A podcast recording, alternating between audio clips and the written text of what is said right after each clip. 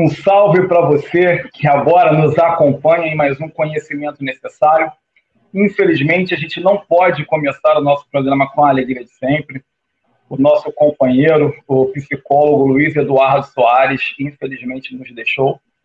Mas eu tenho certeza que em algum lugar todo especial ele está acompanhando a gente e esperando para que a gente possa se encontrar em algum ponto muito feliz depois da vida material.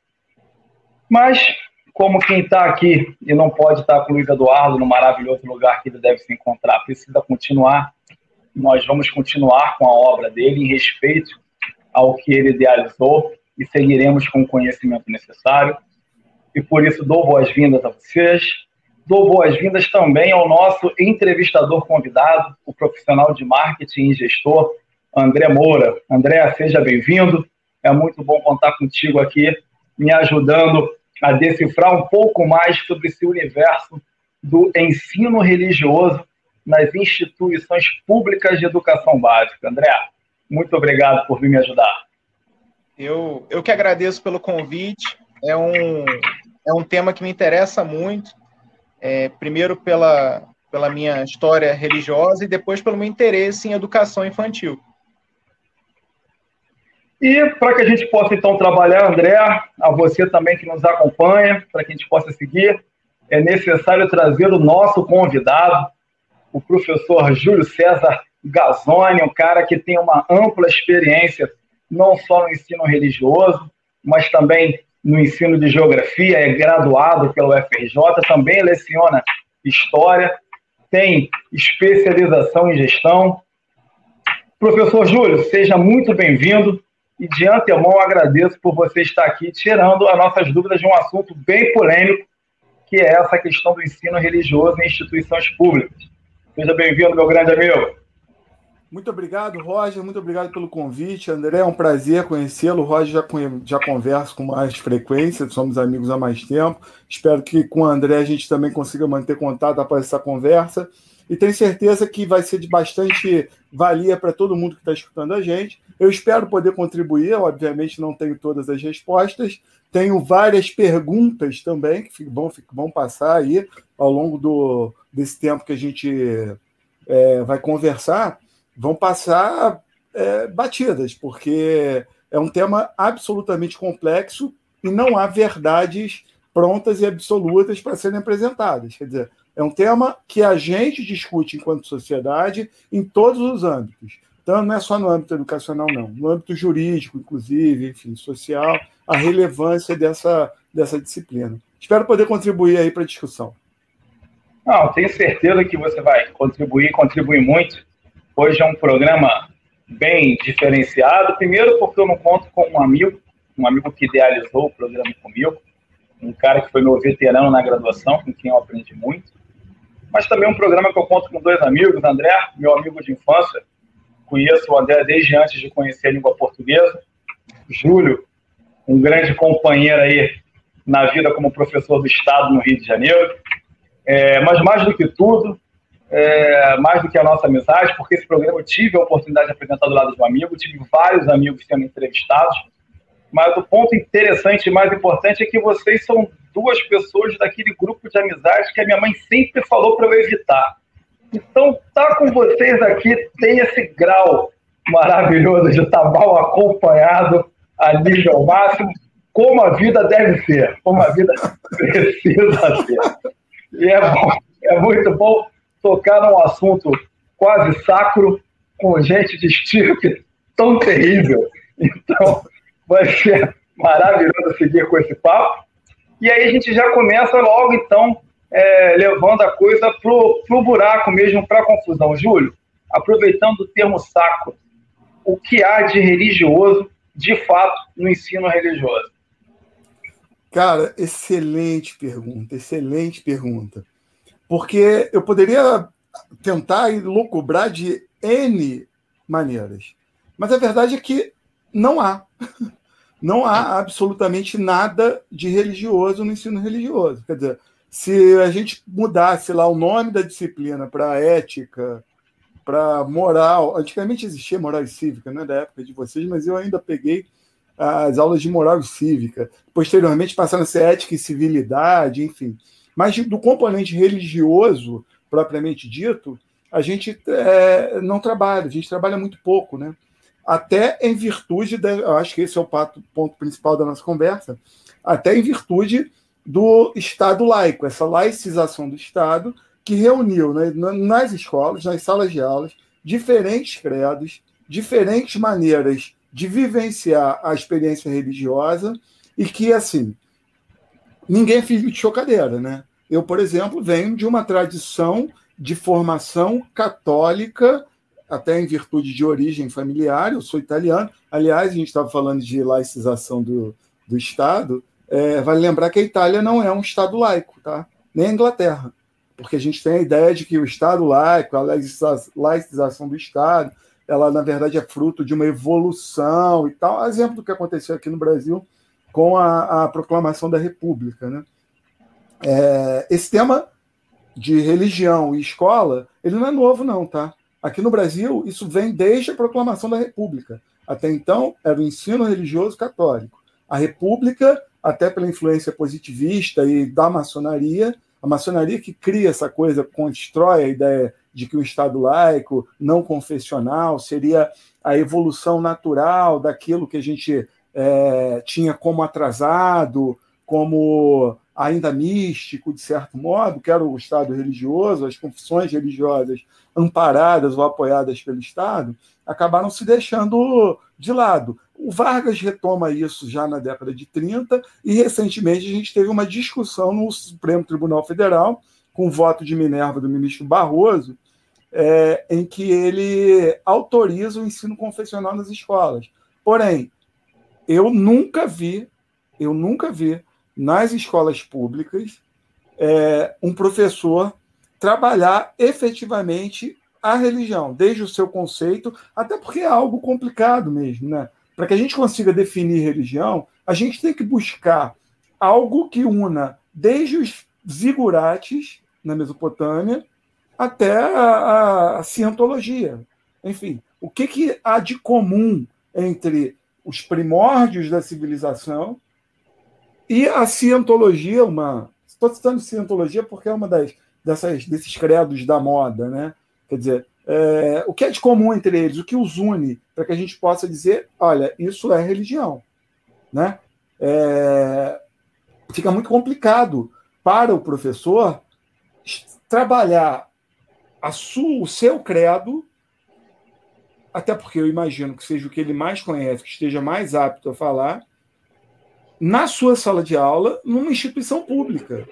Entendeu? É complicado demais em virtude dessas varia, variantes enormes no teatro da vida moderna. Né?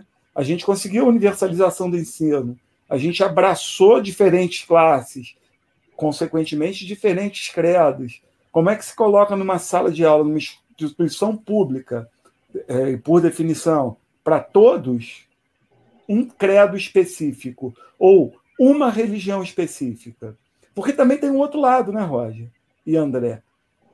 Cara, a ideia de que religião não se discute advém da ideia do, do, da laicização do Estado. Quer dizer, porque se a gente admite que a religião não se discute, é porque elas são concomitantes ali, ou então é, é, nenhuma delas é verdadeira. Né? Porque se eu sou portador de uma verdade revelada e imponho aquilo, eu estou automaticamente excluindo a de alguém que está na minha sala de aula. Entendeu? A dificuldade de, da aplicação do, do ensino religioso, propriamente dito, como a gente imagina, advém daí. Como abraçar os diferentes credos e as diferentes realidades que estão em sala de aula. Não sei se falei muito aí, né? Não, não, não. Foi, foi, foi bem interessante porque trouxe alguns outros pontos aí mas eu vou passar para o André. André, você tem alguma dúvida antes de eu monopolizar essa entrevista? então, a minha dúvida é justamente sobre como o ensino religioso entra no Estado laico. É, é, é entender a mecânica disso, porque uhum. enquanto o Estado for laico, eu não vejo saída para o ensino religioso numa é. instituição pública. É verdade. É, é foi o que você falou, tem que abraçar tanta coisa que eu acredito que não, não funciona, não, não é viável. É, é, e, e, no momento, e no momento que a gente vive na educação, é, será que essa briga é a, economicamente mais importante?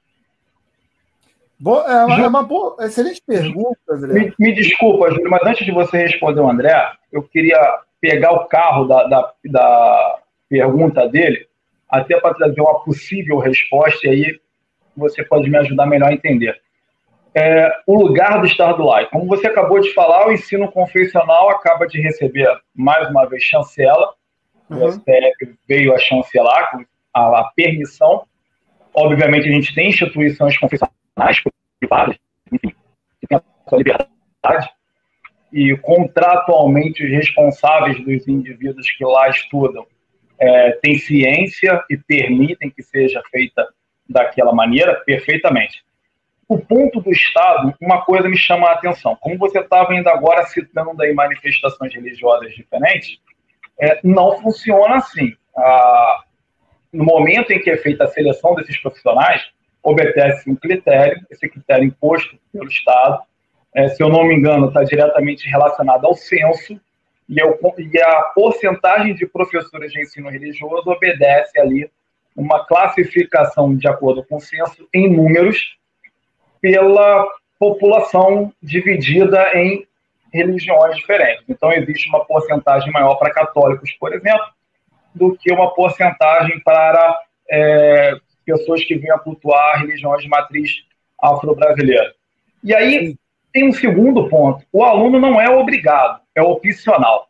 Então, sendo o professor de uma determinada denominação e vindo a atender um aluno que optou por ter aula com aquele professor daquela denominação, não estaria então ali a abertura do Estado para o ensino confessional, tendo em vista que seria formada de maneira voluntária por indivíduos que têm a mesma confissão ou por um aluno que tenha interesse em ter contato com a informação dessa confissão do professor já previamente selecionado e com a identidade já exposta para o aluno. Excelente pergunta dos dois. Eu vou começar pelo André. Aí o André coloca a questão de como é, e por que, na atual circunstância, né, é, o ensino religioso é aplicado, se quais são os interesses envolvidos nisso. Bom, primeiro, é lei. E, obviamente, a lei, no, em especial no que se refere à educação, né? aliás, qualquer uma, a definição do currículo é política. Quer dizer, há, há correntes interessa, interessadas na manutenção do ensino religioso. Enfim, eu consigo, eu consigo enxergar é, a importância dessa disciplina.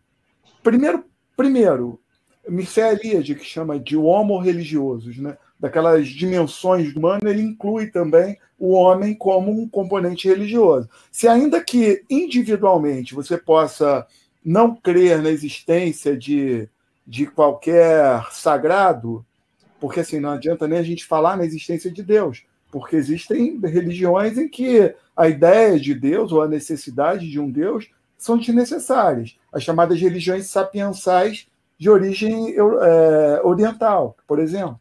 Né? Buda não é um Deus. Enfim, não há necessidade da existência de Deus, mas há necessidade da existência do sagrado. Quer dizer, então, a gente pode imaginar, por exemplo, que uma religião que não. É, me perdi, eu não lembro como é que você está falando, André. Não, vai é a idade, é a idade, tem essas coisas, acontece. Não, a gente está falando da, da, da, questão da, da, da, política, quer dizer, eu consigo entender isso, mas eu também consigo entender porque, é, como o Mircea Eliade chamou de homo religioso, não há. Ainda que individualmente as pessoas possam, os indivíduos possam não se conectar a nada mais sagrado, não ter essa dimensão do sagrado e do profano, que é a principal é, diferença entre a religião e o mundo, né? É, mas não há nenhuma sociedade, nenhuma sociedade humana até hoje que não tenha desenvolvido o conceito de religião, que não tenha exercido a sua religiosidade. E tal qual a nossa, a religião se torna importante a beça para explicar diferentes aspectos da realidade atual. Por exemplo, é, eu não consigo compreender o ensino da história sem o componente religioso. Aliás, já está presente né, na, no conteúdo de história o ensino religioso. Você pega desde a reforma protestante, enfim, a proclamação da República.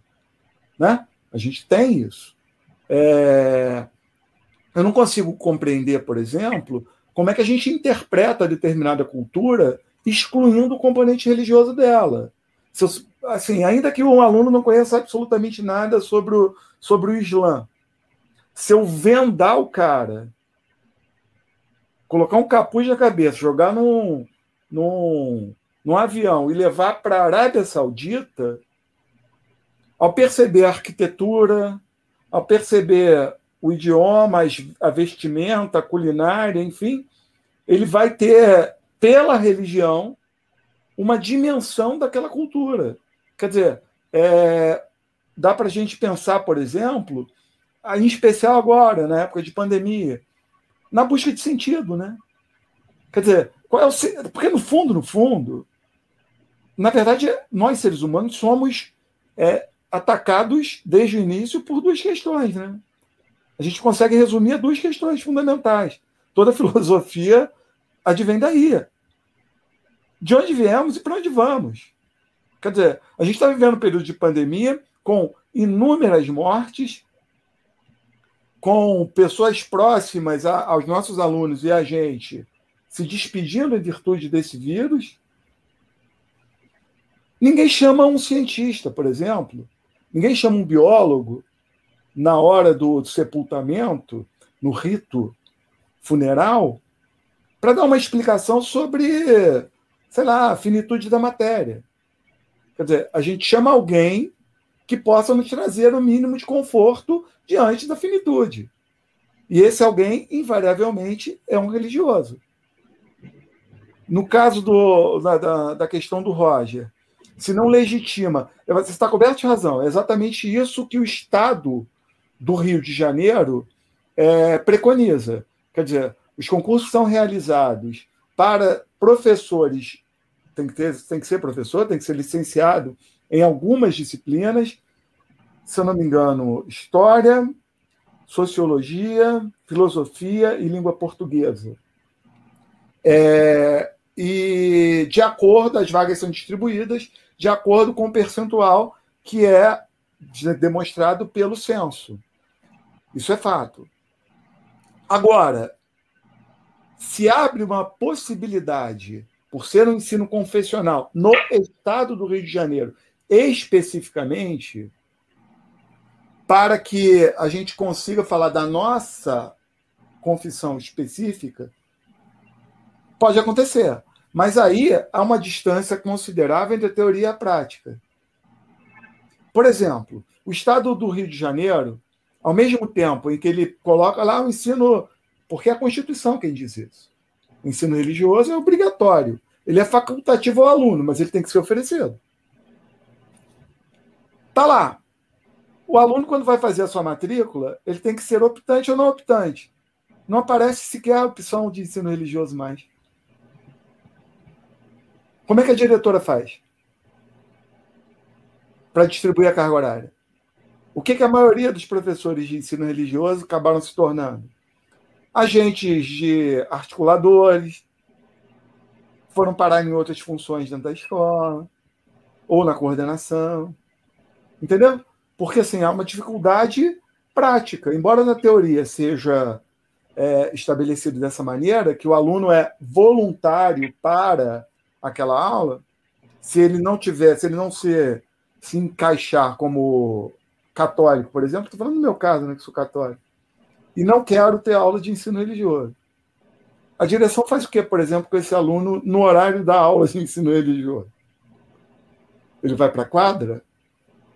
Ele vai para a sala de informática, assim, sendo que ele tem um, um smartphone para brincar?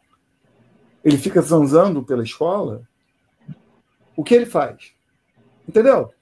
É, eu, eu reconheço a importância do ensino religioso em virtude da necessidade de um, de um entendimento maior dessas questões que eu coloquei.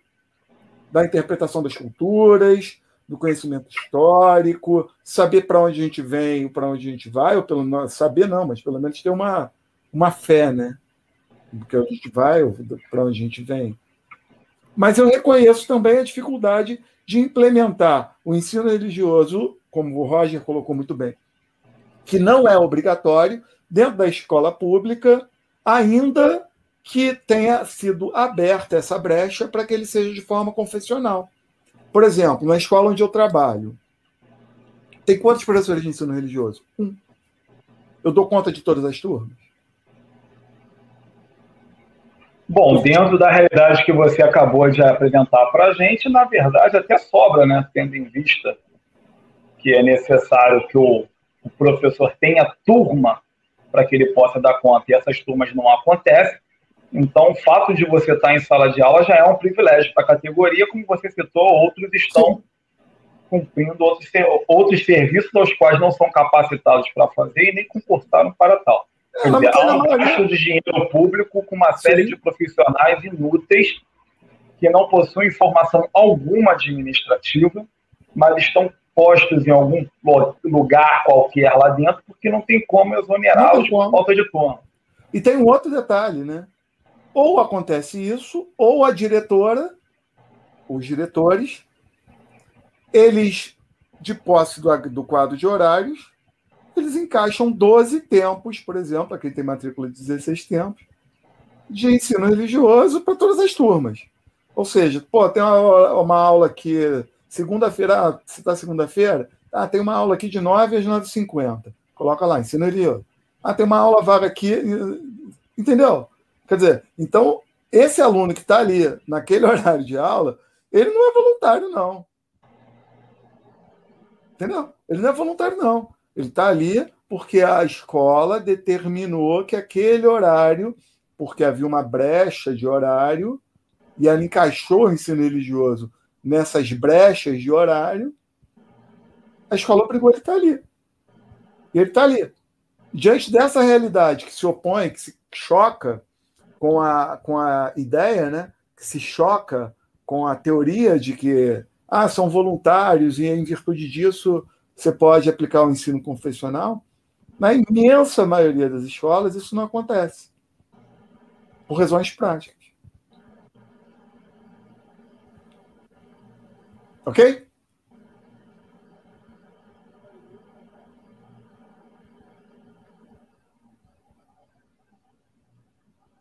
Estão vendo? Não? Travou aí?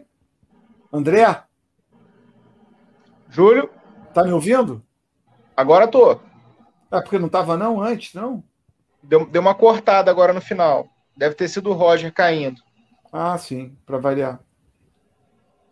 Até que ponto você ouviu?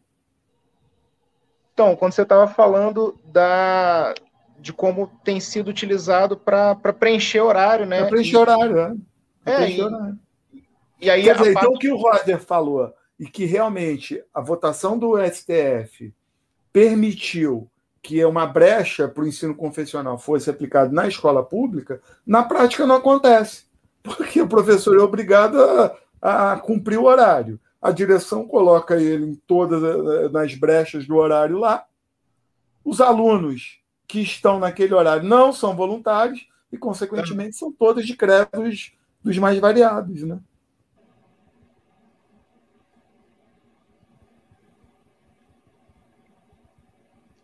Aí nisso você acaba trabalhando. E, cara, tem umas coisas. Assim, mas dá, tá? Os meus alunos me adoram. Enfim, tem coisas que eu discuto com eles que são muito interessantes, assim, ligadas à bioética, por exemplo. E aí eu busco mais para as visões religiosas, enfim, né? Não mais do, da, do limite, assim, do que ah, pode fazer ou deve. A questão é agora, deve fazer ou não, né? Então sempre, sempre tem é, alguma, algum tema para a gente discutir. E, e, no caso, e no caso desses não voluntários que estão que estão ali, não estão ali voluntariamente, que, qual a postura do professor naquele momento? O, o, o aluno não está não, não tá ali de não está ali voluntariamente, não queria estar tá ali. O que, que, que o professor pode fazer para dar uma alternativa para esse aluno? Não que, pode. Que tá, que está ali é, é, recebendo aquele, aquela aula só para tampar um, um, um, buraco no horário. É, não pode, não, não tem que fazer. Não tem que fazer. Porque você não pode liberar metade da turma para ficar zanzando pela escola, por exemplo. Entendeu?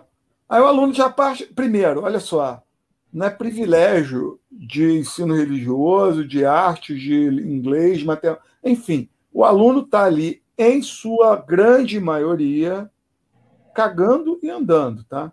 Ele está ali, ele está ali, de corpo presente, independente da disciplina. Mas, cara, o fato dele ter sido. Eu odeio essa palavra, mas eu vou usar porque é isso que acontece. O fato dele ter sido empoderado. Porque ele sabe que ele não é obrigado a estar ali. Entendeu? Só que ele não chega na direção e fala assim: eu não sou obrigado a estar para essa aula, não, vou ficar zoando aqui na escola. Ele não faz isso. Mas ele deixa claro para o professor o tempo inteiro, ainda que não seja de maneira mais incisiva ou violenta, enfim. Mas ele deixa claro que ele não quer estar ali, que ele não, não importa. Às vezes eu falo para os meus alunos assim, eu falo assim, gente, eu estou aqui falando uma coisa bacana que a gente, vocês viram na novela ontem. E a gente está discutindo sobre isso. Vou sair daqui, vai entrar o cara de física. Muitas vezes eu, percebo que você está interessado no que eu estou falando, quer inclusive participar. Mas você já se apropriou do preconceito, do tipo assim, porra, o cara tá ensina ele é religião, ou eu não sou obrigado a estar aqui, ou é religião. Tá entendendo? O cara é, simplesmente. E, e, e, o cara já vai armado. E como todo o processo educativo acaba sendo obrigatório, ele tem que estar tá lá, quando ele tem aquele, aquela brechinha Porra. de que não é obrigatório, ele quer fugir de qualquer forma. Né? Cara, Andrea, tem um ponto, cara, que a gente não pode deixar de falar. Não pode. Assim, eu, eu não sei, acho que o Roger vai cortar e vai editar isso, até porque ele não está aqui agora, não deve levar isso adiante.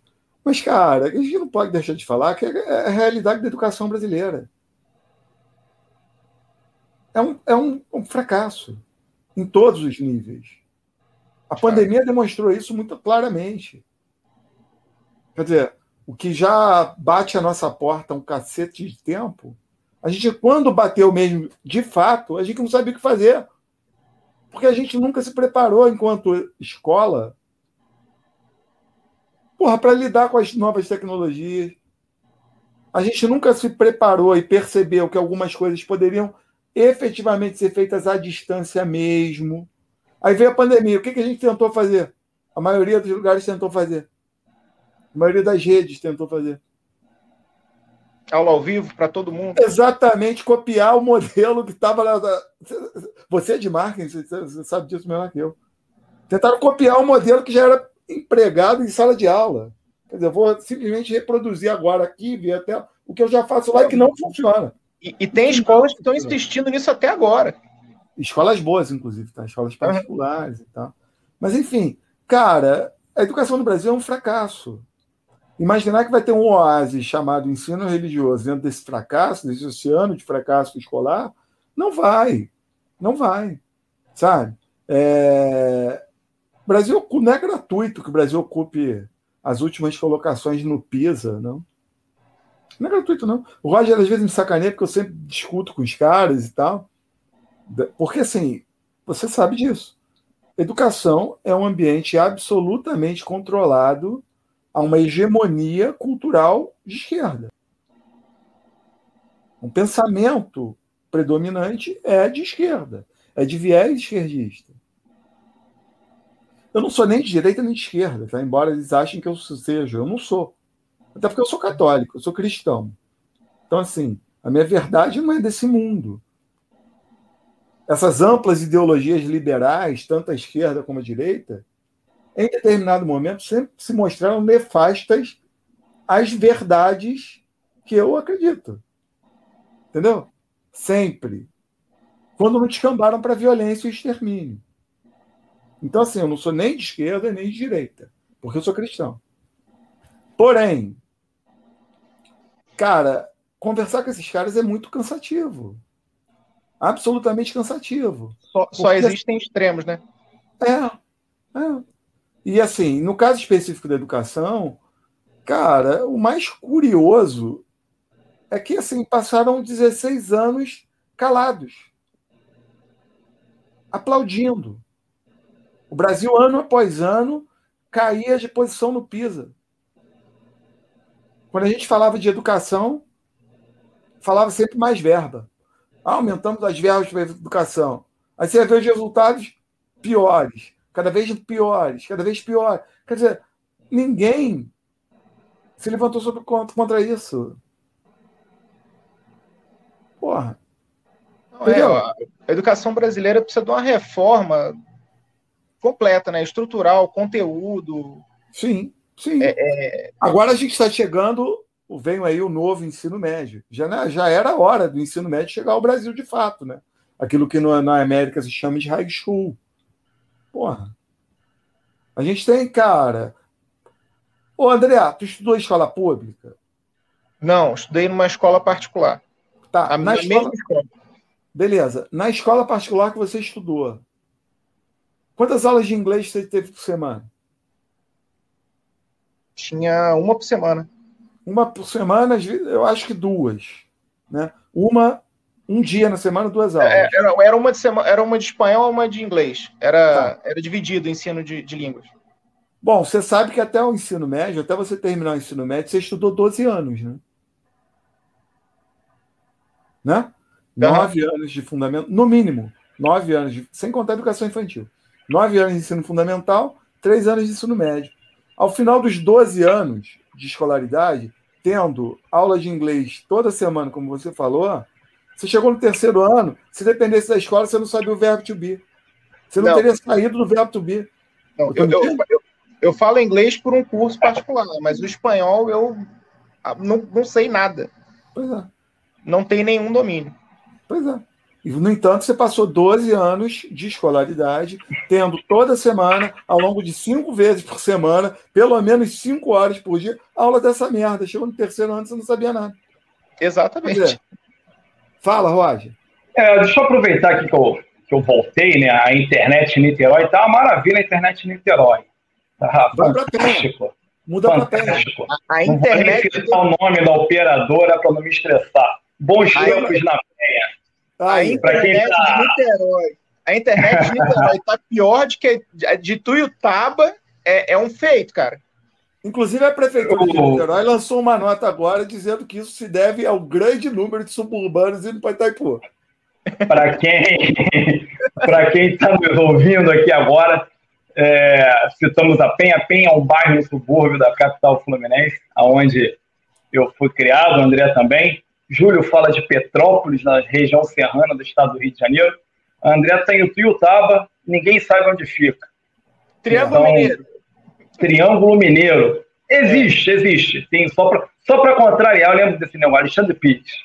Exatamente. É, o, é Uberlândia, o Uberaba, Uberlândia e a outra essa aí. E a outra, que ninguém lembra. Aqui ninguém Isso. sabe, é, é igual sete anões, assim, sempre vai faltar um. Eu, eu não moro.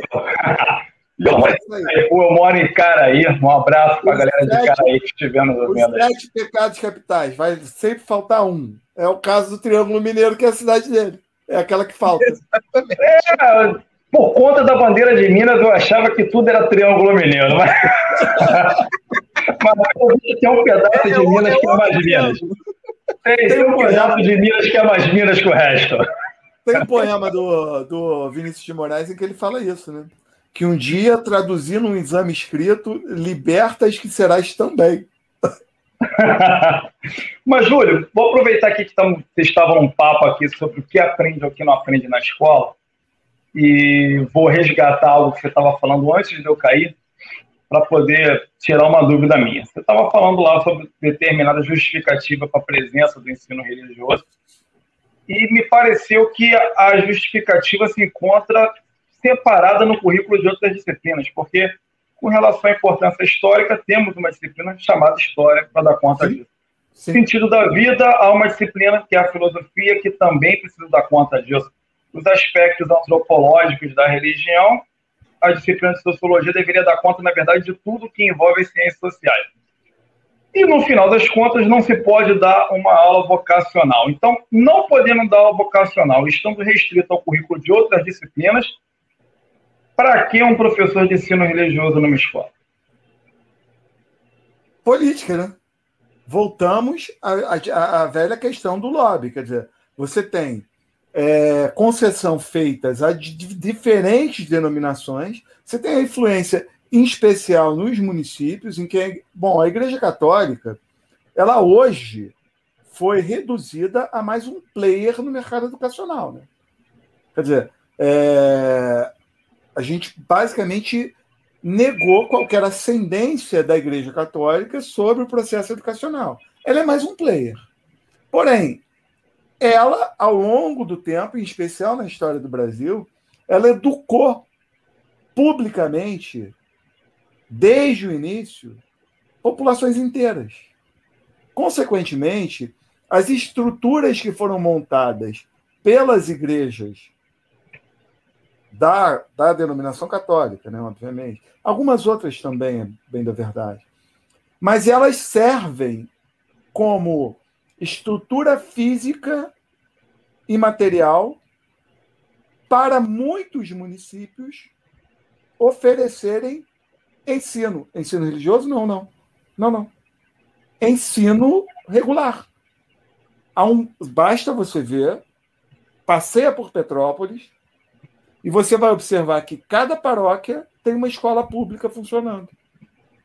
Em cada paróquia que você passar, em cada lugar que você passar, tem lá Mitra, é, Prefeitura Municipal de Petrópolis, em convênio com a Mitra Diocesana. Quer dizer, então, se você utiliza-se da estrutura física montada por essa instituição religiosa, como é que você não, não se submete, por exemplo, à ingerência dela sobre aspectos educacionais, inclusive em, em legitimar a existência do, do ensino religioso confessional. Então, então peraí, como você está dizendo para mim que eu estou gastando é, um, um, percentual significativo da minha renda com tributação para o Estado pegar e botar uma disciplina que, no final das contas, não serve para nada, no número enorme de instituições de ensino a quem ele administra, por conta de lobby da Igreja Católica?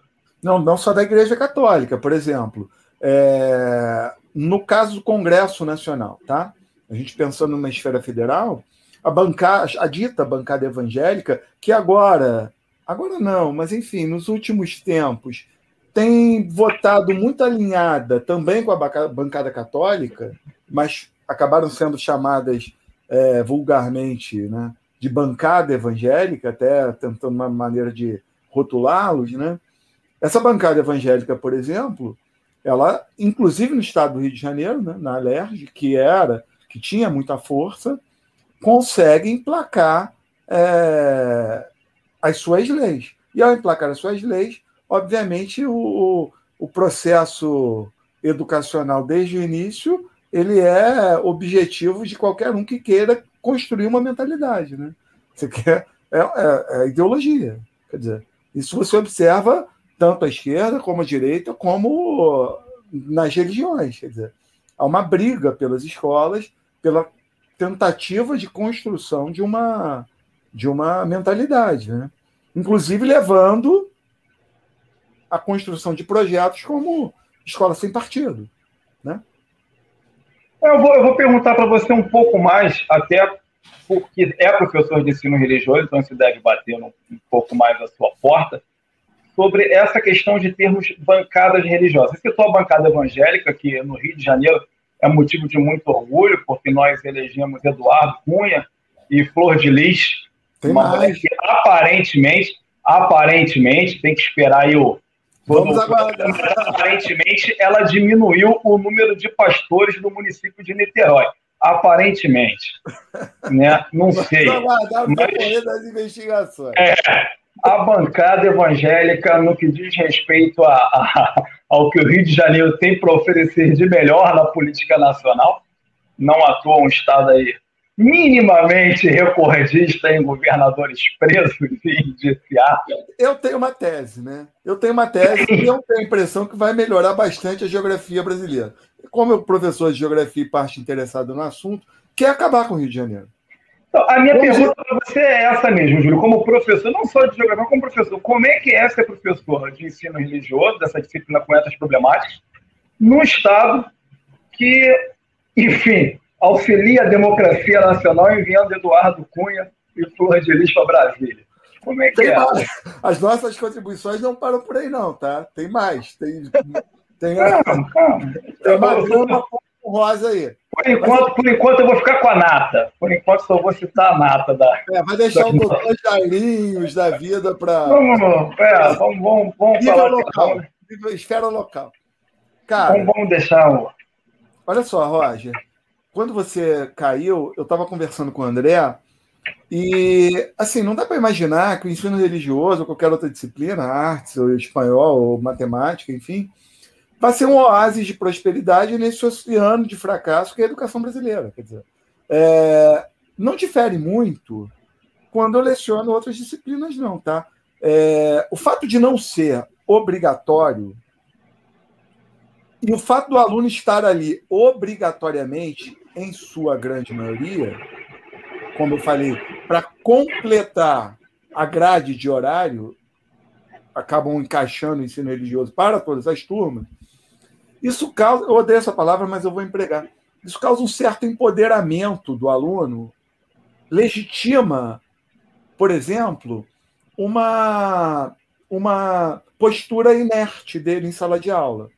Mais do que inerte, muitas vezes é arrogante o aluno está ali, ele deixa muito claro para você, ainda de forma não verbal ou não violenta, porque a gente está trabalhando no estado do Rio de Janeiro, é, que ele não está satisfeito em estar ali e que ele está ali obrigatório, em virtude da canetada da direção, por exemplo, e que você, e nada que você venha a dizer, e nada que você possa trazer de interessante vai lhe interessar.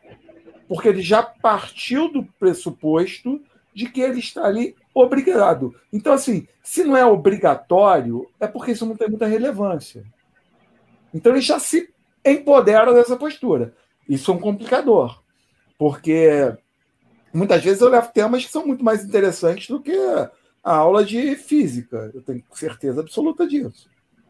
Eu tenho certeza de que muitas vezes os temas que eu levo para debater e conversar em sala de aula, que são temas também referentes à religião, eu sempre tento pegar, até para, é, como você colocou muito bem, que outras disciplinas acabam abraçando esses conteúdos e a relevância do ensino religioso é abraçado por outras disciplinas, e por isso é, não seria necessário uma cadeira específica para ensino religioso, no qual eu concordo plenamente.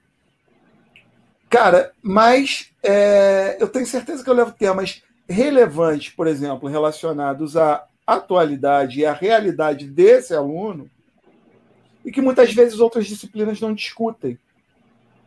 Por exemplo, questões relacionadas à bioética.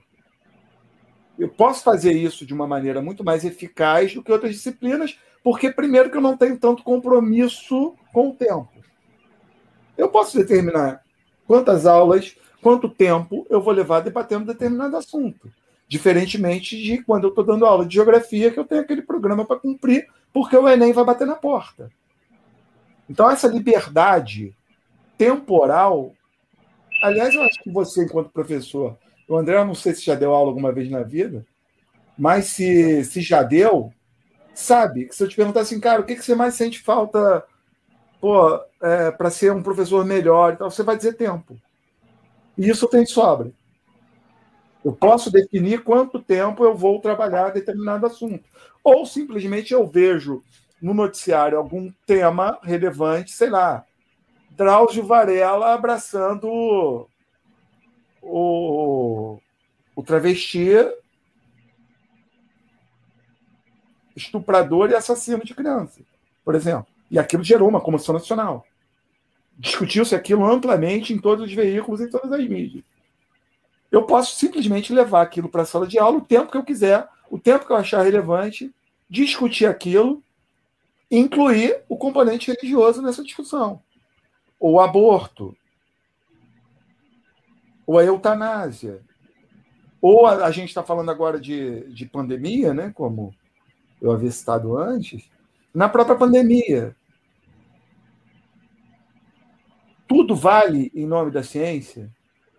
por exemplo. Entendeu?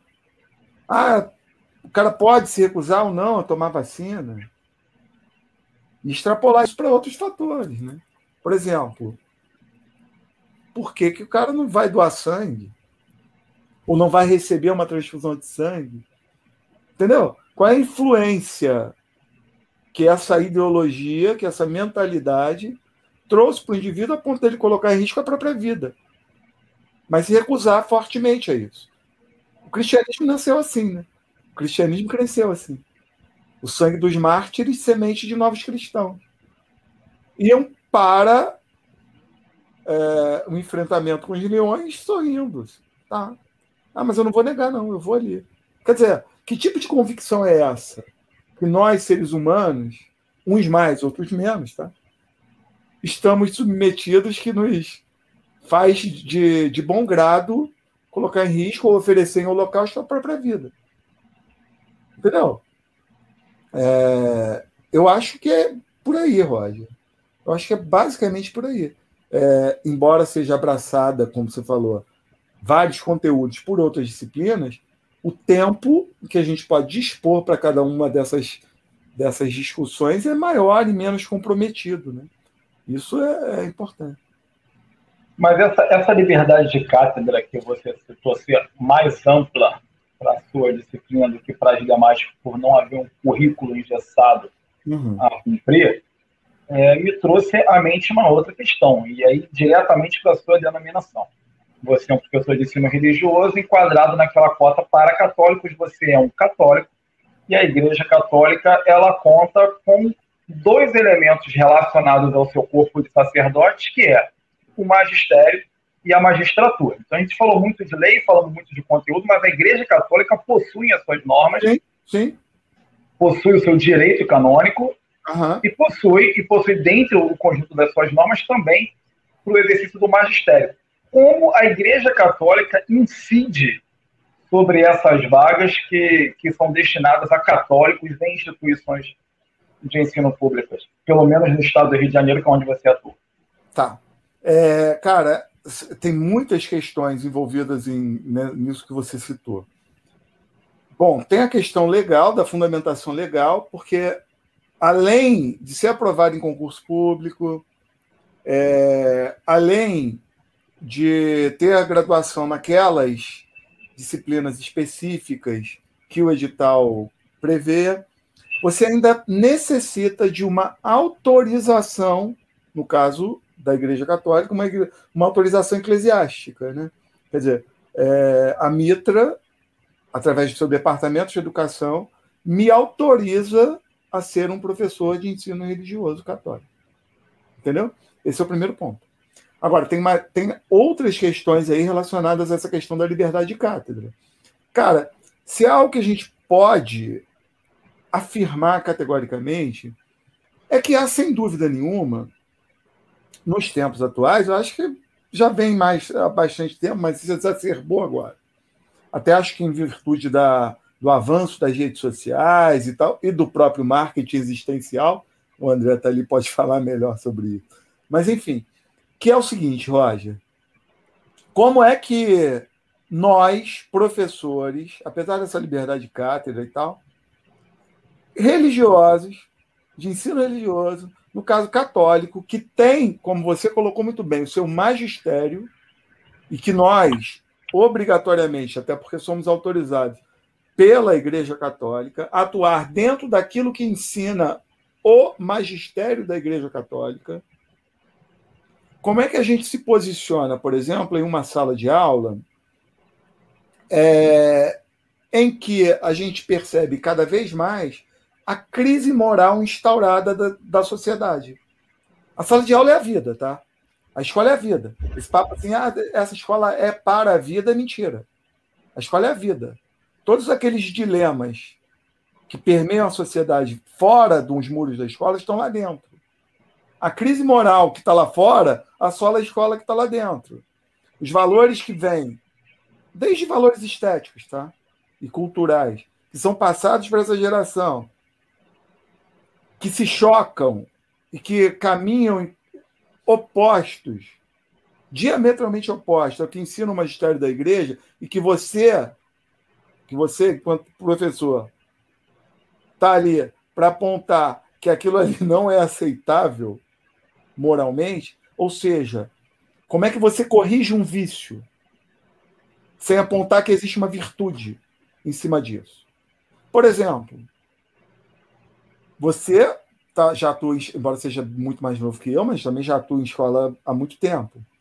Houve um tempo em que se debatia, aliás, está voltando agora, tá? É, ensino de educação sexual. Escolas adotaram educação sexual nos seus currículos. Eu, particularmente, acho uma porcaria, tá? Porque eu odiaria ter ali uma professora, tipo a professora de piano. Não sei se você já viu esse filme uma vez por semana ensinando meninos sobre sexo. Assim, o legal é descobrir. O legal é no escondidinho. Eu não quero saber. Não queria saber. Não, eu odiaria esse tipo de aula. Porém, qual a justificativa para isso? Ah, o avanço das doenças sexualmente transmissíveis, por exemplo, como a AIDS, né? Que na década de 80, quando eu era aluno do ensino médio, era o terrível, era o terror de todo mundo e tal. É, o HIV, e aí a campanha que se fazia com relação à, à, prevenção da AIDS é a mesma até hoje. Vocês já observaram isso? A campanha que a gente adotava lá na década de 80 é exatamente a mesma. Sabe qual é? Use camisinha. Não tem uma escola que não fale isso. Você vai dizer, Pô, mas isso é errado? Eu não, não, não, não sei se, se é errado, não. Mas está funcionando. Em relação à epidemia vivida na década de 80 e o que a gente se encontra hoje, está funcionando. Inclusive, pela falta de utilização do discurso, porque, como os números começaram a dar resultado, parou-se de se falar tanto, televisão, escolas e tudo mais, o uhum. número de, de infectados aumentou nos últimos anos. Então, assim, parece que quanto mais o discurso é presente, menor é o número de infectados. Inclusive, não, não só por essa doença, mas por outras doenças, não seria talvez interessante é, apresentar um número enorme de risco que você tem ao fazer sexo, para inclusive adentrar eu... interessa a igreja, que é diminuir isso, o número de pessoas isso, fazendo sexo fora do casamento? Isso. Você chegou. Era exatamente essa continuação que eu daria a minha fala quando você é, pegou o gancho dela. Mas é exatamente isso, Roger. Eu não estou dizendo que seja ruim, necessariamente ruim isso. Eu estou dizendo que é a única, é a única medida que se fala em escola, e inclusive não é só escola, não, tá? Pela mídia no geral quando a gente se fa... quando a gente fala, por exemplo, da epidemia de AIDS. Eu não sei se é em virtude do uso da camisinha, não, que a coisa diminuiu, tá? Eu, particularmente, tenho a impressão de que é em virtude do sucesso desses coquetéis todos que surgiram ali, principalmente a partir do ano 2000, que deixaram muita gente não detectável ou com presença de vírus muito reduzida e que diminuiu o, o, o número de, de contágios, quer dizer, o número de pessoas infectadas, em virtude do sucesso desse tratamento, passou a ser menor, mas, em contrapartida, a gente observou um crescimento absurdo do, do caso de sífilis. A sífilis, por exemplo, cresceu. Se fosse só camisinha, por exemplo, a gente não teria o crescimento estrondoso do, do número de casos de sífilis. Quer dizer, porque o sucesso desses tratamentos ele funciona para o HIV, ele restringe o número de, de contagem de, de vírus, enfim, aí é um termo mais técnico que alguém pode dizer, mas não para sífilis, por exemplo. E a sífilis se propagou e se alastrou no Rio de Janeiro, então, de maneira efusiva. Mas é, é basicamente isso mesmo que você falou. Ah, e que eu colocaria logo em seguida. Cara, não é só uso camisinha, não. Há uma prática moral diretamente relacionada à propagação dessas chamadas doenças sexualmente transmissíveis. E da qual ninguém fala.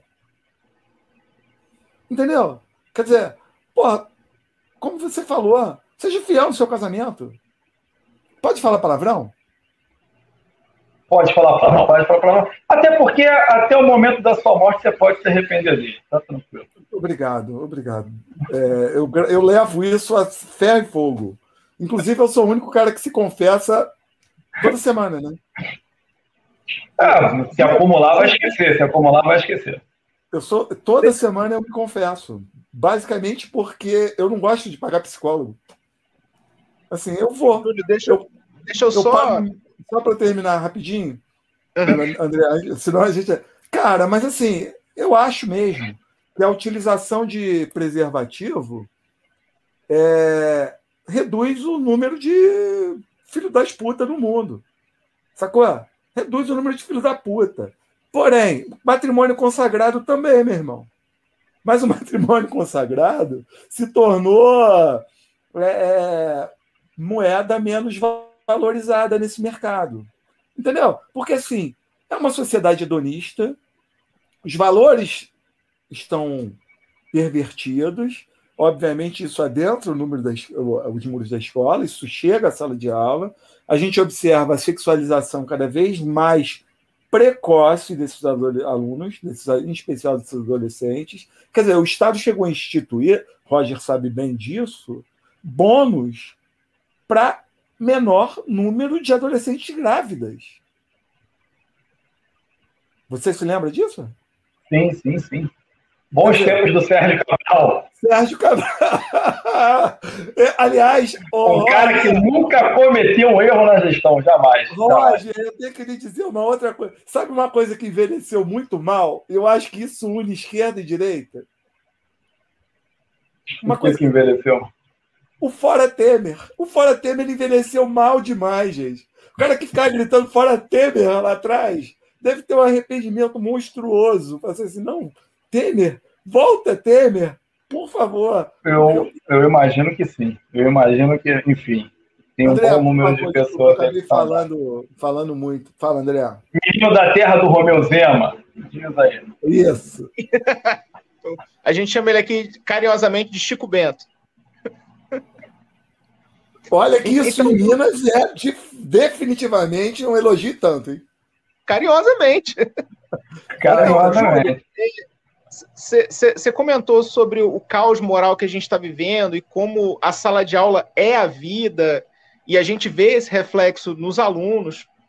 É, por que, que o, o, os valores católicos seriam um contraposto direto ao caos moral que a gente vive hoje? Por que não de outra religião ou, ou, ou só um, um, valores morais não necessariamente ligados a uma religião? Tá, excelente, excelente pergunta. Mas eu vou, é, vou ser obrigado a dizer isso fundamentalmente por uma questão geográfica, né? A gente está no mundo ocidental e a Igreja Católica ela construiu o mundo ocidental. Se a gente, é, o Papa Bento XVI fala que a estratégia, a estratégia de destruição da civilização ocidental base, é, passa fundamentalmente pela destruição do que a gente conhece, conhece como filosofia grega, ou deturpação da filosofia grega, da moral judaico-cristã e do direito romano. Essas três instituições são pilares da civilização ocidental, na qual o Brasil está inserido. Há uma série do Brasil Paralelo, eu não vou citar o Olavo, mas posso citar o Brasil Paralelo, Roger? Ah, não é fazer o quê, né? Agora é tarde. Agora é tarde.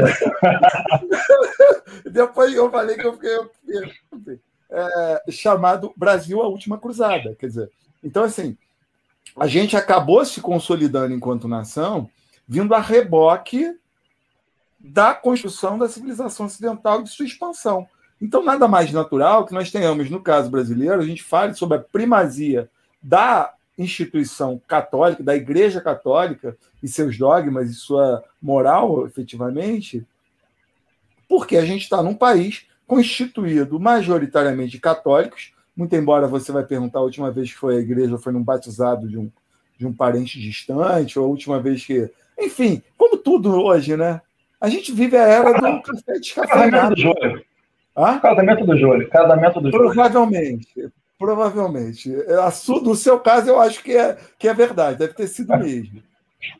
Mas, enfim, é, a gente vive a época do café descafeinado. Pô. Tava tomando cafezinho descafeinado, que eu tive problema cardíaco, até pouco tempo. Quer dizer, eu quero café, mas eu não quero, porra, o que eu não gosto ali no café, eu tiro, entendeu? É, é uma religiosidade preta por ter. Eu falei do marketing existencial, a religião entra nisso, tá? Né?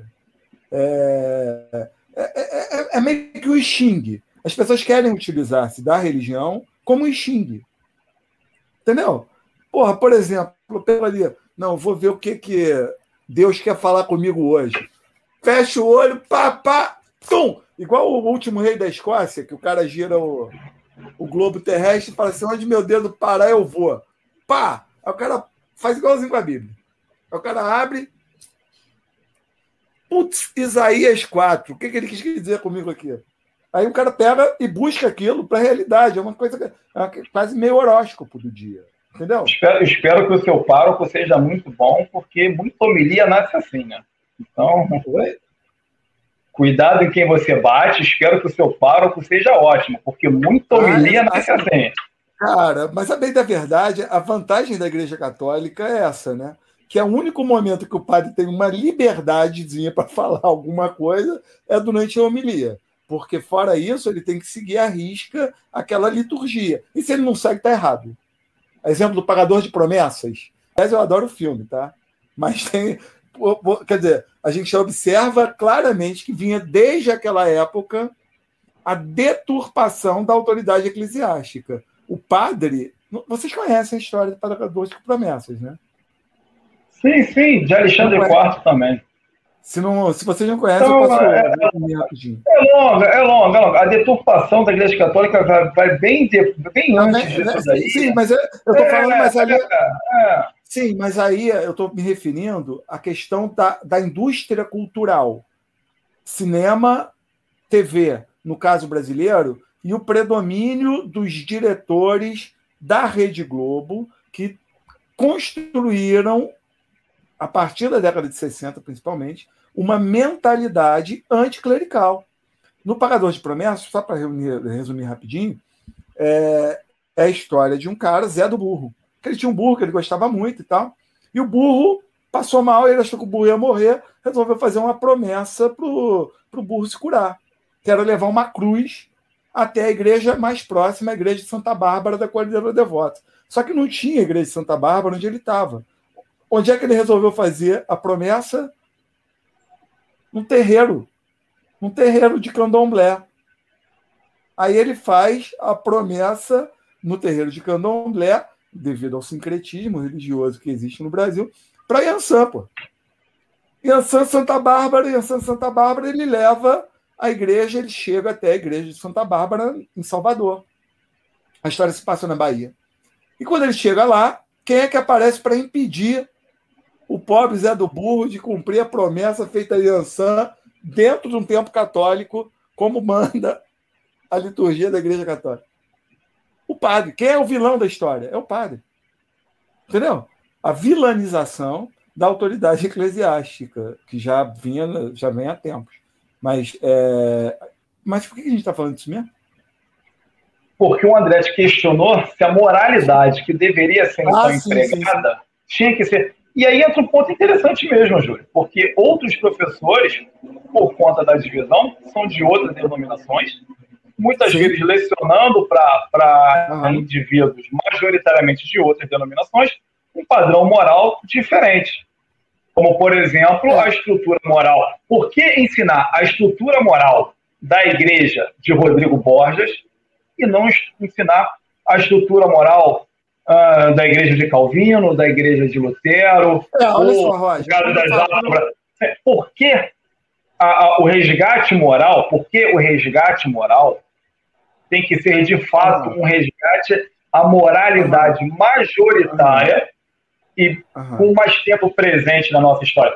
Por que não avançar, ao invés de um resgate moral, mas avançar a uma moralidade mais adequada à estrutura social brasileira hoje, ou uma moralidade outra mais adequada àquela comunidade escolar que está cercada ali de indivíduos de uma determinada denominação ou professores de ensino religioso de uma determinada denominação e não são católicos. Sim, assim. sim, sim, sim. Olha só, mas o paradigma tem que ser. Tá. Olha só, quando eu me refiro à Igreja Católica, eu estou me referindo à Igreja Católica, basicamente porque a Igreja Católica quem lança o cânone daquilo que vai ser utilizado por outras denominações cristãs, que é sola escritura.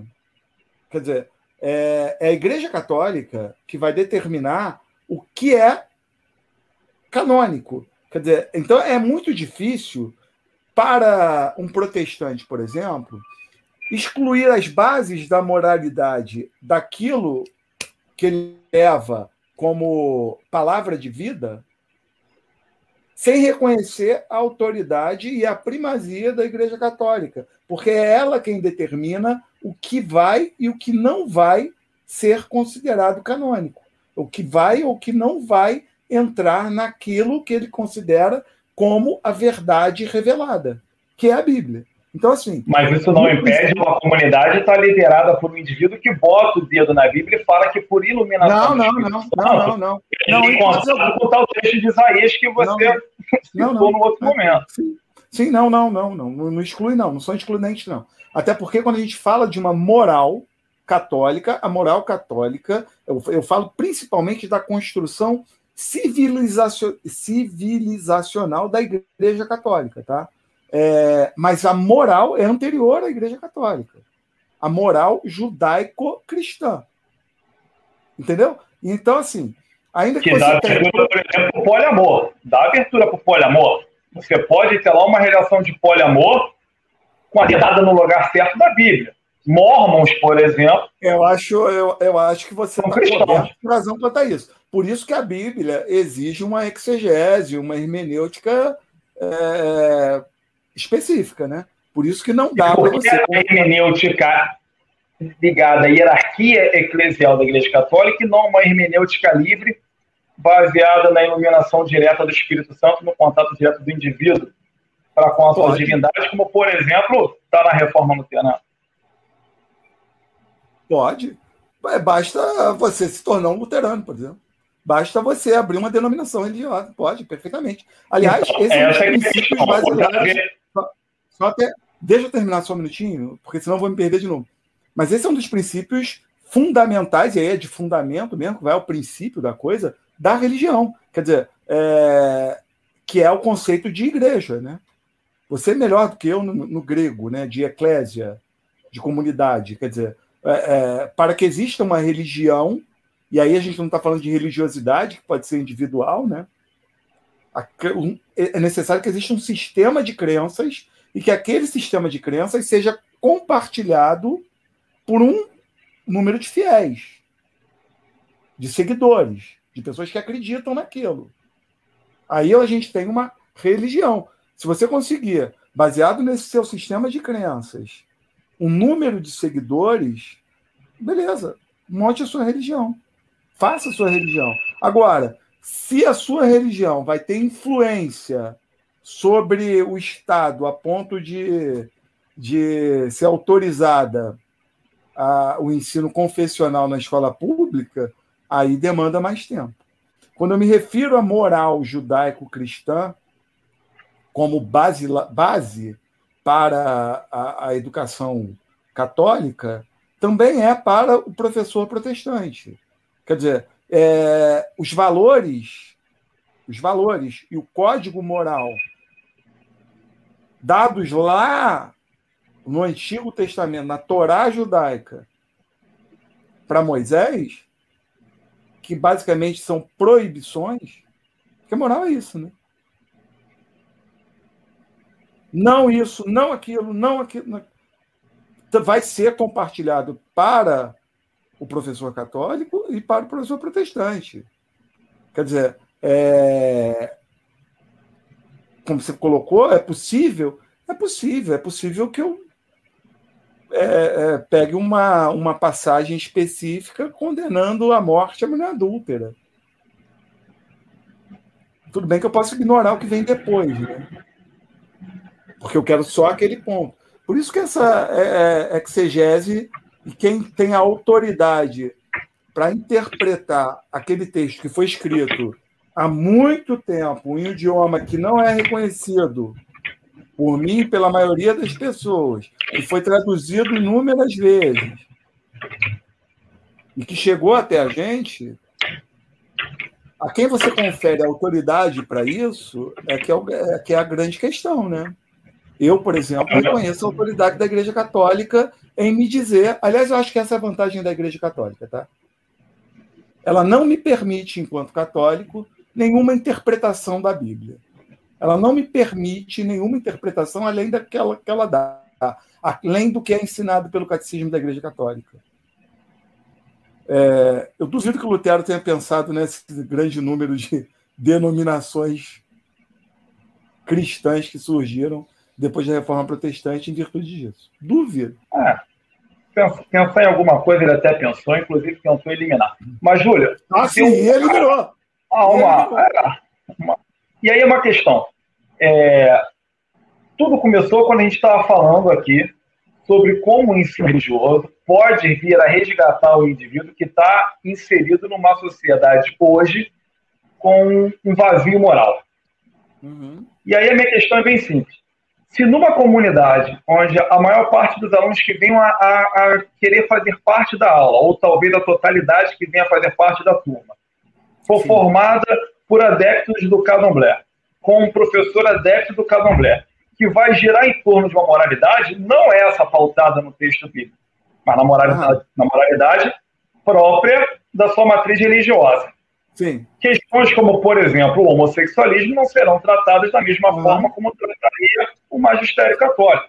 Sim. E aí a questão é essa: numa sociedade que tem uma pluralidade muito grande de morais e por conta disso pode sofrer o tal vazio moral, é a mesma sociedade que permite que essa pluralidade de moral, de morais, adentre ao sistema educacional, não na sua totalidade, mas no número bem aberto, bem abrangente, porque tem um bom número ali de representantes diferentes, com moralidades diferentes. Então, enfim, vai desde um possível professor anglicano que adentre uhum. uma cota protestante e tem uma visão de divórcio diferente da sua, a um Sim. professor mormon que tem uma visão de casamento diferente do seu, a um professor testemunho de Jeová que tem uma relação com transfusão de sangue e vínculo é, com o Estado diferente do seu, até aqueles indivíduos que nem sequer chegam perto do seu, do seu texto religioso. Uhum. Você tem lá uma, uma, uma, abertura, por exemplo, para pessoas de matriz é, afro-brasileira, de religião de matriz africana. Enfim, esse resgate à moral, como é que se dá esse resgate à moral no singular, se a gente está tratando de morais, né, é plural? Como é que funciona? Você nem se o plural de moral é morais, qual é o plural de moral? Não faço ideia. Eu acho que, eu acho que não tem plural. Eu conheço Mas, o Moraes, tem um cara, eu conheço um cara, o Moraes, gente boa dessa. Agora, foi vereador aqui. Faço ideia, faço ideia do plural de moral, mas há mais de uma. É, cara, obviamente a pergunta é excelente, cheia de cascas de banana para qualquer incauto escorregar. Mas olha só, Roger, eu vou tentar ser bastante claro. É... Por exemplo, eu acho muito pouco provável, muito pouco provável, que qualquer professor de qualquer denominação chegue até a sala de aula, por exemplo, é, é, pregando ou incentivando o incesto. Entendeu? Depende da forma como você vai pensar. Não somos todos irmãos? É um negócio meio complicado. a única diferença é que A única diferença é com relação à hereditariedade e a, herança genética que eu vou deixar, né? Não é, mas não é uma questão tão absurda assim. É, eu posso vir amanhã ou depois regularizar uma religião e ter essa ideia. O, o Mr. Catra, falecido Mr. Catra, tinha lá a sua buceita, na qual Sim. ele tinha suas doideiras.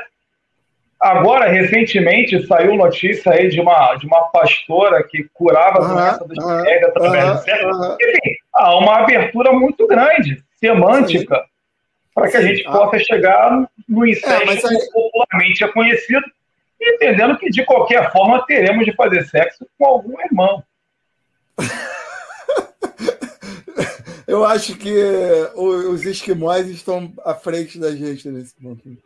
Cara, mas é, olha só muito. Deixa ele falar. Ou canibalismo, por exemplo, questões relacionadas ao canibalismo. Quer dizer, vai ser sempre um comportamento desviante. É óbvio que você vai encontrar. Ah, você pode citar casos, por exemplo, de que o incesto foi é, é, estimulado no, na própria, no, no próprio texto sagrado. Ou você pode pegar relatos em que o canibalismo foi, se for, é, foi necessário para a manutenção e sobrevivência daquele determinado grupo, inclusive levando a, a, a ideia da Eucaristia para o convencimento dos demais a comer a carne humana. Quer dizer, é óbvio que pode. Porém, o Mr. Catra e a sua buceita, como você falou. Com o, muito respeito ao Mr. Catra, por favor. Que Deus o tenha, inclusive. Ah, inclusive, eu sou um grande fã. É. É... Compara Salvador dali. Eu também. outro episódio. Eu também. outro episódio. Eu também. É, bom, você poderia ter citado Beethoven, né? Podia ser pior. Salvador Dali passa, mas enfim. O... muito embora eu acho que o nosso Beethoven é o compadre Washington, né? Tchan, tchan, tchan, tchan, segura tchan, tchan, tchan, tchan, tchan, tchan, tchan. Não, só, é, é, sabe de nada, inocente. mas enfim, cara, é óbvio que o Mr. Catra e vários Mr. Catras vão continuar existindo. A hipocrisia, Conde La Rochefoucauld, se não me engano, quem diz que, que a hipocrisia é o. Bom, eu não vou, não sei se vou me lembrar com certeza, mas era a hipocrisia é o elogio que o vício presta à virtude, porque você emula, pelo menos emula. Você citou exatamente a tradução para o português mais comum. Para quem não lembra, você citou exatamente a tradução para o português ah, é? mais comum. É. Obrigado, obrigado. Minha memória, muitas vezes, ela me surpreende. É, cara, porque os caras emulam sentimentos e moral que eles julgam corretas. O próprio Mr. Catra, por exemplo, que abertamente aparecia lá com, a, com as suas 13 esposas, Cara, eu não sei se ele fazia surubas com ela, com elas, ou se ele tinha um dia específico para cada uma delas. Eu não sei se esse, essa relação de poliamor dele era uma relação promíscua, por exemplo. Não sei. Tá, mas onde habita, por exemplo, a hipocrisia de grupos de cristãos que chegam ao ponto de se matar com a passagem de um cometa? Essas coisas existem. Ah, ah mas, cara, Aí é aquele negócio, né? A quem você confere autoridade para interpretar aquilo, né, Roger? Quer dizer, eu duvido que o meu padre aqui, Padre Francisco, inclusive, que Deus o tenha também, que nos deixou recentemente, é, eu não me lembro, eu, eu, fiz primeira comunhão com ele e tal, fui coroinha na igreja e não fui sodomizado. É, Aí, é, trabalho perfeito. Né? Não, não fui, não fui em momento algum, nada nem parecido com isso. É... Eu não me lembro dele ter me ensinado, por exemplo, diante do catecismo da Igreja Católica, de posse dele, de que eu deveria me matar quando o cometa de Halley passasse em 86. Não, porque era um padre. Mas se você dá uma abertura dessas, assim, pode. Sim, mas essa é uma autoridade. Uma... Sim, mas, é, mas essa é a questão. Obviamente, eu, obviamente você... eu estou indo ao absurdo. Obviamente eu estou indo ao ah, absurdo. Ah, tá. Não, essa sua redução. É essa, essa sua redução ao absurdo vai de encontro ao que eu estou dizendo. A quem você confere autoridade para interpretar aquela exegese, aquela hermenêutica que a gente havia falado, um texto escrito há muito tempo, em uma língua desconhecida, com simbologias, com simbolismos muito próprios e com uma moral muito profunda. Quer dizer, eu reconheço a autoridade. É, mas a quem o Estado, mas a quem o Estado recorre à autoridade? Boa. O Estado aí, abre aí, aí, Estado para mais de uma religião. Isso. É, aí é uma boa o Estado abre para mais de uma religião. Como Sim. fazer um resgate moral se o Estado abre para mais de uma moral? Pois é, é essa, a minha dúvida, essa é a minha questão. Não, Ela abre falo... para você e abre talvez para o maluco Sim. do cometa. Eu falo, eu falo exclusivamente como católico, seguindo o magistério da Igreja Católica sobre determinadas questões, sobre determinados assuntos, tá?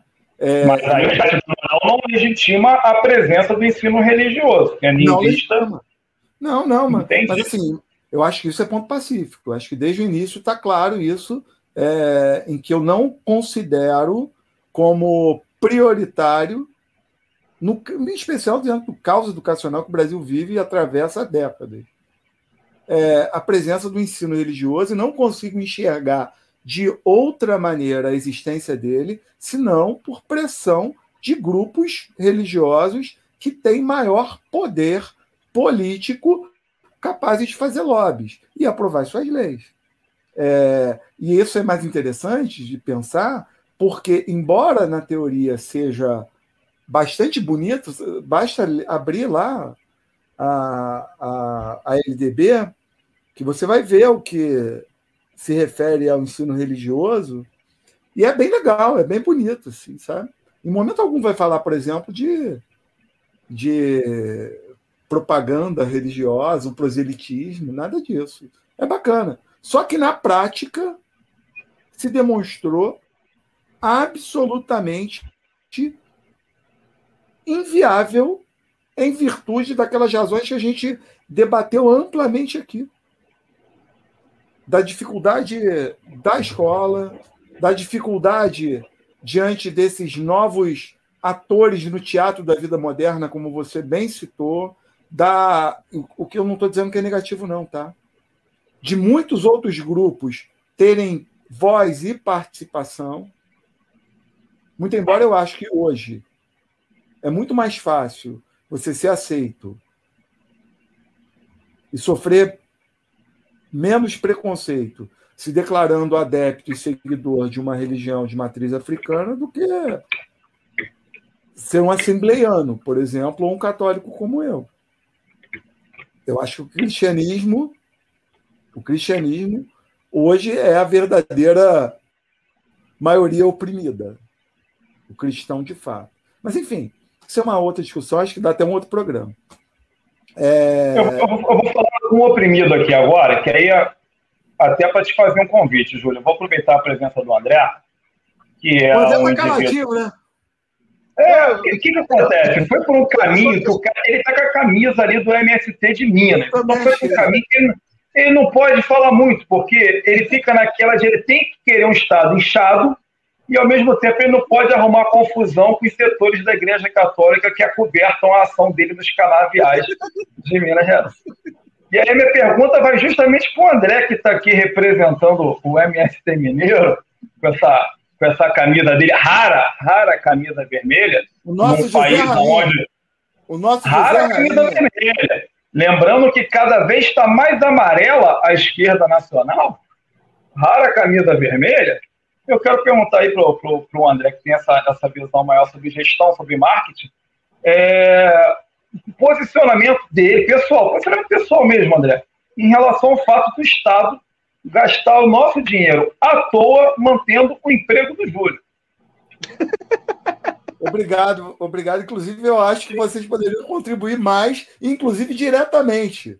Crowdfunding do Júlio. Deposita alguma coisa, por favor. É, deixa, é, deixa, deixa o Pix aí na descrição, então, Júlio. É. Campanha. Campanha. Esse foi um, um dos primeiros questionamentos que eu fiz, assim, numa lista de prioridade. o que, que vem primeiro hoje? O que, que, o que, que vai ser mais benéfico para a nossa sociedade hoje em termos de educação? A gente, enquanto você caiu, a gente estava conversando aqui sobre a reforma educacional. O país precisa de uma reforma educacional. A gente está tá, tá falido. É, é, a nossa educação está falida. A gente vê que a educação não está produzindo mais nada, né? Agora, durante a pandemia, a gente viu que não tem estrutura para nada. A gente não consegue é, absorver é, nenhuma mudança, não, não tem estrutura nem para manter o que, que já tinha, né? Que, que era uma educação que está defasada. A gente vem decaindo ano a ano no, no, no, no ranking da educação mundial. E e qual que é a prioridade, né? O que, que vai gerar um maior impacto? Será que é o ensino religioso? Será que é o re ensino religioso católico? Então, assim, resgate, por exemplo, da moral e cívica, o estudo da, da, da Constituição, o estudo dos direitos do consumidor, é, é matemática financeira, é pensar em coisas objetivas para levar para a vida de, de, dessas crianças, desses alunos que estão saindo adultos, que sabem o que, que é uma fórmula de Bhaskara. Você usou até hoje, Roger, fórmula de Bhaskara? Bastante. E você, Júlio, usou a fórmula de Bhaskara? Resolveu equação? Eu, eu usei bastante. Depende é, eu, você eu chama de, ensino, eu usei no meu ensino você médio. chama de usar a fórmula de Bhaskara, né? Quer dizer, se você espera que eu tenha pensado eu objetivamente numa aplicabilidade prática da fórmula de Bhaskara para usar no cotidiano, não. Mas provavelmente ela me forneceu instrumentos, me instrumentalizou para que eu conseguisse resolver questões relacionadas a, a, a raciocínio lógico e tal que me ajudaram. Porém, Porém, eu entendo o que você está falando, tá? Não, mas, mas que, ainda bem que você falou isso. Por quê? A uni, o único momento que a fórmula de Bhaskara foi útil para mim foi por iniciativa de um professor de matemática meu, que me mostrou como Bhaskara reduziu uma, uma equação quadrada a, a, fórmula de Bhaskara. Ele me mostrou o que era uma notação científica, ele me apresentou a ciência, mas não tinha nada a ver com decorar a fórmula de Bhaskara ou a forma com que Bhaskara é ensinado na escola. Então, o que ele fez, que está fora do currículo escolar, ele não tinha que fazer aquilo, foi muito mais útil para mim do que decorar aquela fórmula. Então, da mesma forma, eu queria entender por que o ensino religioso, por que português, matemática, história da forma que é feito. Então, ah, essa, eu acho essa, que é, é, é essa priorização, é eu acredito que é, é por objetividade. Agora no Estado, a gente está. Agora no Estado, eu e o Roger somos funcionários servidores do Estado do Rio de Janeiro, o Estado está discutindo o novo ensino médio.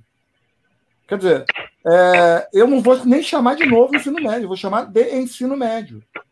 Porque se bem elaborado, se aplicado da forma como se imagina, é o ensino médio chegando ao Brasil. Porque até então não chegou. Até então não chegou. Se tem um ponto que une esquerda e direita no Brasil, é, é em concordar que a educação no Brasil é um fracasso. É, mas cada uma pensa o fracasso à sua forma. Ah, sim, claro. Aliás, eu acho que cada uma. uma pensa cada uma, a sua forma. Eu acho que cada uma culpa o fracasso de uma, da sua forma. Quer dizer, o culpado pelo fracasso é sempre o outro. A educação no Brasil, Roger, eu sempre falo isso, é, é um crime sem culpados. Cara, em qualquer país sério, em qualquer país sério, ou minimamente sério, não precisa nem ser sério totalmente, não, tá? Em que, a mont... que você observe lá numa equação, não precisa nem ser uma fórmula de Bhaskara, mas uma, uma equação simples, uma regra de três simples. A montanha de dinheiro público que é é, direcionado à educação, com o fracasso retumbante dos nossos alunos, cara, isso é, é, é para prisão. Assim, isso é, é caso de prisão, é para cair de presidente, ministro da Educação, governador de Estado, secretário de Educação e tal, todos, sem exceção. Aqui no Rio cai, aqui no Rio costuma cair. Ah, é verdade. Não é comum, não. Bom, vamos chegando a uma hora e meia de entrevista, o tempo está tá fechando. É, e já abrindo um próximo convite aí para a gente poder falar, um convite que eu deixo para os dois, para que a gente possa tratar, então, como pensar o ensino, se o Estado deve oferecer o ensino, esse montante de dinheiro, quem é que paga pela educação gratuita, o quão grátis é a educação Excelente gratuita. Aliás, eu acho que essa, essa é uma questão que se a gente conseguir responder e discuti-la seriamente, sem as paixões, a gente já vai estar dando um grande passo para essas gerações que estão vindo aí. Mas é, mas é justamente para trabalhar sem paixão nenhuma que eu estou chamando o Olavista e o Boulos de Vermelho do Canavial. É para não ter paixão mesmo, assim, zero paixões. Mas nós estamos aqui eh, convivendo pacificamente, pô, harmoniosamente. E você tomar, que nos assiste. tomar um chopp com o André. Você que nos assiste está interessado em não paixões, não se esqueça de se inscrever no nosso canal, de dar um like, de compartilhar esse vídeo, de nos seguir também no seu aplicativo de streaming de áudio, podcast, iTunes, Deezer, Castbox, estamos aonde você procurar, você vai encontrar a gente. Júlio, muito obrigado por nos esclarecer e principalmente por fazer nascer maiores questões. André, vou te pedir aí um, um, um fechamento, você e Júlio, e muito obrigado por estar aqui nessa entrevista. E agora eu deixo vocês dois aí para o bate-bola final para a gente encerrar essa nossa entrevista. Muito obrigado a todos. Obrigado, Roger. Obrigado pelo convite. Foi muito legal, foi muito, muito divertido e esclarecedora a conversa. André, prazer enorme conhecer você. Não, que isso, prazer foi meu e é, é um assunto que a gente não, não pode parar de debater, né? A gente tem que continuar até chegar numa solução. Então, a gente continua esse papo. Continuamos. Então, que a gente continue aí a debater, que a gente siga com esse papo, que a gente possa discutir religião, até que a gente chegue nos argumentos do Boko Haram, para poder encerrar de vez a essa entrevista. Um forte abraço. Um tchau. Namastê. Namastê.